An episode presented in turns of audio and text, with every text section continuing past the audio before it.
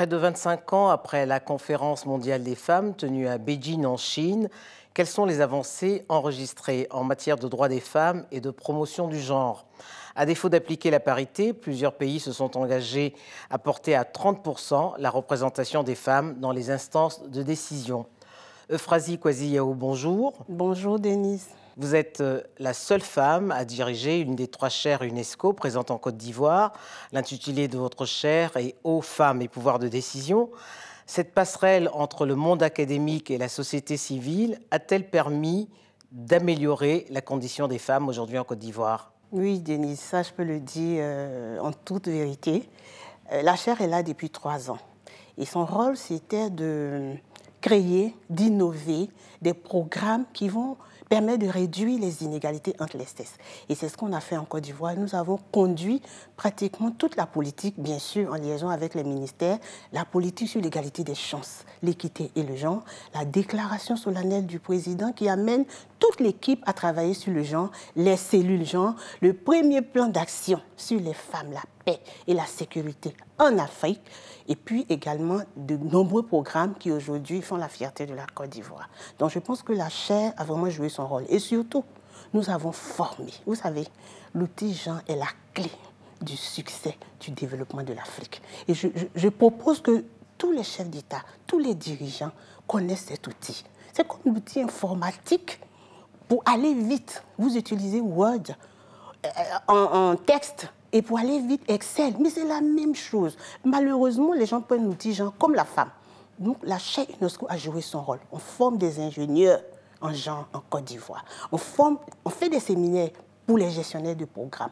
On forme le peuple à comprendre la différence, les besoins sexuels spécifiques entre les femmes et les hommes pour comprendre que si nous voulons aller au développement équitable et durable, il faut que les hommes et les femmes marchent ensemble. Alors, il y a huit ans, vous avez mis en place un, compendium des compétences féminines. Hein. Euh, c'est une base de données qui regroupe à peu près 15 euh, 000 femmes et qui a été désignée meilleur programme de gouvernance hein, pour le leadership féminin, l'autonomisation pardon, et l'entrepreneuriat. Un modèle qui a été dupliqué déjà dans, dans certains pays. Quel autre programme a initié la chaire UNESCO que vous dirigez? La chaire UNESCO, comme je disais tantôt, il y a un des meilleurs programmes qu'on appelle CREAPAIX, Communauté régionale pour l'autonomisation et la paix. Aujourd'hui, la ressource dont l'Afrique a besoin, c'est la paix. Je dirais même le monde entier. C'est pour ça que les Nations Unies, au niveau de la résolution 1325 en 2000 sur les femmes, la paix, la sécurité, quand la chaire UNESCO a eu vent de cette résolution, on s'est dit, mais tiens, il faut en faire un plan d'action.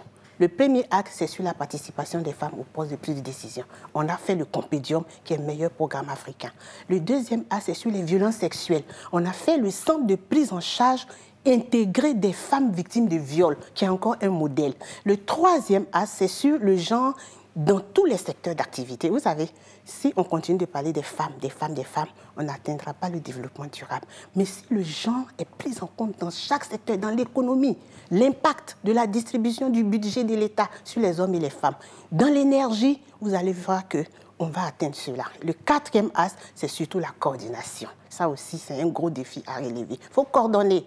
Si on va dans un seul sens, on ne réussit jamais il faut être en partenariat, il faut faire la même chose pour que la femme soit autonome.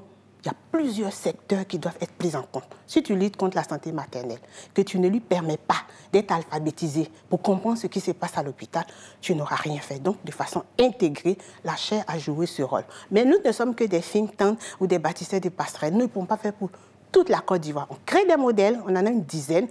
On le fait pour la Côte d'Ivoire, pour l'Afrique et pour le monde. C'est d'ailleurs la vocation des chaires, c'est de groupes de réflexion de recherche universitaire qui font des programmes qui peuvent être euh, appliqués dans, tous les pays. Exactement. Alors, la parité homme-femme, c'est l'idéal rêvé hein, pour une, société plus juste et plus égalitaire. Le Sénat ivoirien vient euh, d'adopter un projet de loi fixant à 30 la représentation des femmes dans les assemblées élues. Est-ce que ce programme normatif est appelé à être appliqué partout? On pense notamment au sein du gouvernement. Oui. Je pense que, Denis, c'est une grande joie pour la Côte d'Ivoire, ce projet de loi qui institue au moins 30% de femmes dans toutes les assemblées élues, comme vous l'avez dit. Et c'est ce qui manquait en fait. Moi, je suis très heureuse parce que on a formé les femmes elles-mêmes pour qu'elles décident, pour qu'elles osent, pour qu'elles se présentent. On a formé les décideurs pour comprendre que ceux qui ne veulent pas comprendre que le monde est fait de femmes et d'hommes, de filles et de garçons, mettez une loi. La loi est déjà mise. Donc je pense que, comme on dit chez nous en Afrique, euh, appel et réponse se retrouvent. Il n'y a pas de raison. La seule chose, il faut que ce décret-là soit bien appliqué.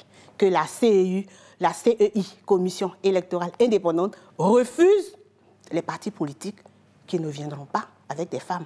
On a dit à la limite deux femmes. Oui, au moins, on vous refuse et on verra. Parce qu'il y, a des gens qui ont envie de voir pour croire. Ils sont dans les normes, dans les stéréotypes, dans les défavoriser les femmes. Ils ne comprennent pas. Mais quand il y a une femme qui réussit, ils commencent à comprendre. Donc, je pense que la loi est très bienvenue. On félicite le gouvernement, félicite le président de la République parce qu'il euh, faut lutter pour que la loi passe. Alors, grâce aux actions euh, initiées par euh, la chaire UNESCO, la Côte d'Ivoire a répondu à 12 sur 17 des objectifs hein, du développement durable fixés par les Nations Unies. Est-ce que vous avez pu mesurer l'impact de ces actions, notamment sur les femmes rurales qui sont les plus vulnérables aujourd'hui Oui, Denise. Sur les 17 ODD, vous voyez, parce que le Compédium a travaillé avec les femmes rurales, on a pu répondre à l'élimination de la pauvreté, l'élimination de la faim. On forme chaque jour les femmes. Ce ne sont pas des conférences où après on ne se retrouve plus. Le compédium, c'est 15 000 femmes. Chaque fois, nous avons ce qu'on appelle des séances de coaching. Et ces femmes rurales leaders que nous avons identifiées, qui à leur tour, même qu'elles ne savent pas lire et écrire, elles sont des leaders de leur société. Toutes les missions leur sont confiées. Au, au niveau des EDD, il y a la paix. Il y a la paix. La paix ne va pas venir de là-haut. La paix vient de la communauté les femmes rurales, les communautés, les hommes ensemble, voilà des éléments qui font. Donc on répond à 12 ODD. C'est pour cela d'ailleurs qu'on a été meilleur programme africain qui permettra l'atteinte des ODD. Mais comme je le dis toujours, pour qu'on puisse atteindre réellement les ODD, diminuer le taux de pauvreté, il faut passer à l'échelle avec ces programmes que la chaire propose. Tous les pays africains veulent le compédium, et même les pays au niveau mondial. Moi, je suis venue au Sénat français, j'ai présenté le compédium, je suis allée en Norvège.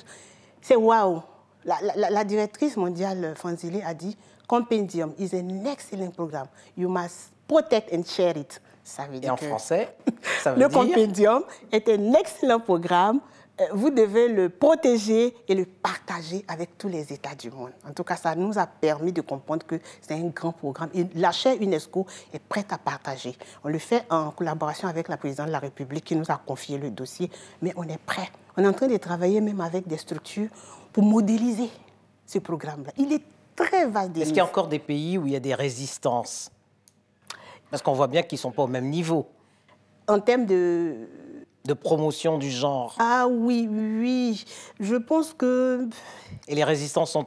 Elles sont politiques ou culturelles, à votre avis? Euh, Plus culturelles. Parce que, regardez bien, les États ratifient pratiquement euh, toutes les lois, euh, toutes les déclarations, les conventions et tout ça, vous voyez, international pour la promotion du genre. Mais entre le taux de pauvreté, les taux d'inégalité entre hommes et femmes et ce qu'on a ratifié, il faut bien faire des programmes efficaces qui répondent aux besoins. On peut mettre des ressources, mais ça peut ne pas marcher parce que le programme n'est pas efficace, parce que vous n'avez pas pris en compte la de genre. Donc, je pense que les responsabilités sont partagées. Voilà, il faut que chacun joue son rôle. Et je le dis toujours aux femmes, vous voulez qu'on fasse des choses engagez-vous même. L'État a pris les lois. Moi, je prends toujours ce que l'État dit et je transforme cela en programme et j'ai l'impact, Denise. Alors, en matière des droits des femmes, il y a deux dates euh, qui sont symboliques. Hein. Il y a septembre 1995 avec la conférence de, Beijing en Chine, et puis 2000 avec l'adoption de la résolution 1325 à laquelle vous faisiez allusion tantôt, des Nations Unies sur les droits des femmes, paix et sécurité. Alors vous qui êtes sollicité euh, de par le monde, hein, parce que vous êtes aujourd'hui une, référence euh, sur les questions du genre, qu'est-ce qui, d'après vous, a changé depuis 25 ans et qu'est-ce qui reste à faire aujourd'hui? Depuis 25 ans, je me dis, hein, déjà, il y a eu la création d'un environnement favorable à la dernière rencontre qu'on avait à Abidjan, tout le monde disait que les partenaires veulent financer les questions du genre. Et il y a un, participant qui a même dit... Est-ce que ce n'est pas une mode aujourd'hui?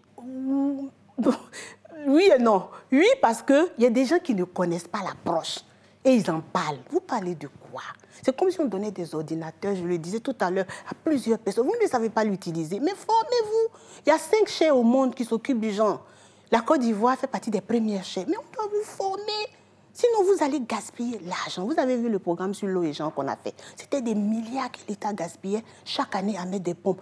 Trois années après, toutes les pompes sont en panne et les populations retournent au village. Mais quand on a pris la stratégie, Jean, quand on a fait tous les villages. En impliquant les femmes. En impliquant les femmes et les hommes, en sensibilisant, en formant, en, formant la gestion même des pompes. ce ne sont plus les hommes seulement qui doivent gérer les pompes, les hommes et les femmes ensemble. Denise, à tous les coups, ça marche. Moi, mon problème, qu'est-ce qui n'a pas marché? Je me dis, est-ce que nos décideurs, tout confondus en Afrique comme dans le monde, savent vraiment l'importance de ce petit outil, j'ai envie de dire, qui doit faire lever la patte Je ne crois pas. Est-ce que les hommes savent aussi qu'en faisant des actions pour les femmes, pour qu'ensemble on puisse conduire nos bateaux africains, on gagne? Je ne sais pas. Est-ce qu'on sait que quand on mène un projet au niveau macro, quels sont les effets de ce projet-là sur les inégalités entre les hommes et les femmes? Ne travaille pas dans le vide. Il y a un artiste ivoirien qui dit on ne lance pas caillou où il n'y a pas oiseau. J'aime bien ça, oui. De vrais problèmes, c'est à ce niveau. L'analyse budgétaire selon le genre, c'est un bel outil, c'est un outil de gouvernance. La gestion des programmes axés sur le résultat, ça va permettre d'aider l'Afrique. En tout cas, Denise, nous sommes prêtes à donner notre contribution en tant que titulaire du cher UNESCO tout le monde connaît les compétences d'une chaire, à donner notre euh, appui à tous les pays qui le veulent. D'ailleurs, avec l'Union africaine, avec ONU Femmes, nous sommes en train de voir déjà pour le compétition, mais même pour les questions du genre, nous sommes prêts. À chaque fois que l'UNESCO nous appelle, nous sommes là. C'est notre contribution. Merci. Merci, Denise.